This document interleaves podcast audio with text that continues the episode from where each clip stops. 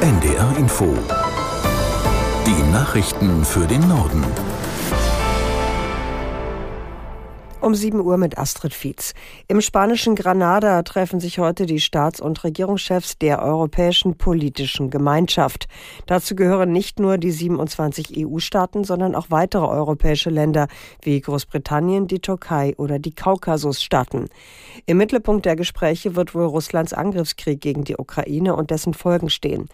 Inzwischen bröckelt die Unterstützung für die Ukraine. Caroline Wöhlert erklärt warum. Also zum Beispiel in den USA. Da sind Finanzhilfen für Kiew wegen eines internen Haushaltsstreits im Moment in der Schwebe.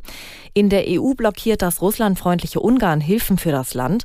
Und Bundeskanzler Scholz will derzeit wohl keine Taurus-Marschflugkörper in die Ukraine schicken. Das berichtet das ARD Hauptstadtstudio. Demnach begründet er das damit, dass dafür auch Geodaten an Kiew weitergegeben werden müssten. Und stattdessen will Scholz der Ukraine möglicherweise weitere Patriot-Raketen liefern.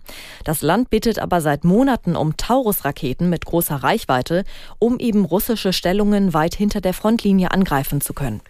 Der FDP-Fraktionsvorsitzende Dürr versucht beim Thema Sachleistungen statt Bargeld für Asylbewerber Tempo zu machen.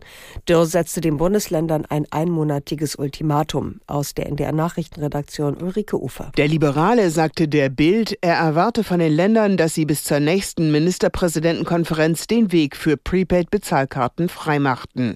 Wenn sich bis zum 6. November nichts tue, müsse über Steuergelder vom Bund gar nicht erst gesprochen werden, so Dürr.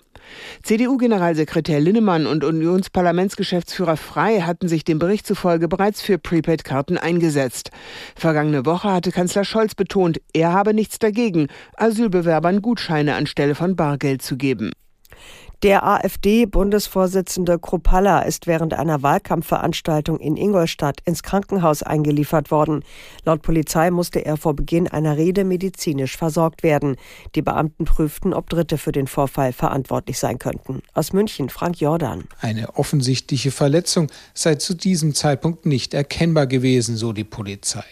Der Zustand Tino Kropallas sei den Umständen entsprechend stabil und er sei ansprechbar, erklärte ein Sprecher seines Büros am späten Abend. Der 48-Jährige werde über die Nacht intensiv medizinisch überwacht. Mehrere örtliche AfD-Politiker berichteten von einem Angriff auf ihren Vorsitzenden.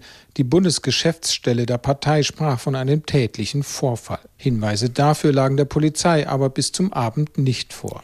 Seit gestern Abend steht fest, wo die Fußball-Weltmeisterschaft 2030 stattfinden wird. Sie wird zum ersten Mal auf drei Kontinenten ausgetragen, hat der Weltverband FIFA bekannt gegeben.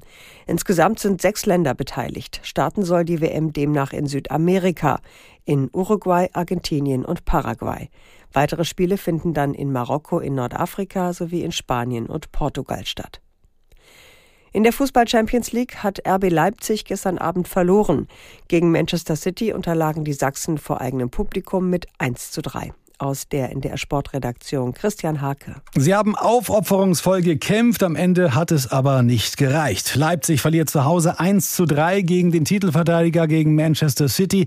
Gut 70 Prozent Ballbesitz und ein ständiges Anrennen von Manchester wurden schließlich in der 84. Minute mit einem Kunstschuss und in der Nachspielzeit mit einem Konter belohnt. Leipzig konnte eigentlich nur einmal gefährlich werden, direkt nach der Halbzeit. Openda zum 1 zu 1 Ausgleich. Am Ende reichte dieser eine Angriff aber eben nicht.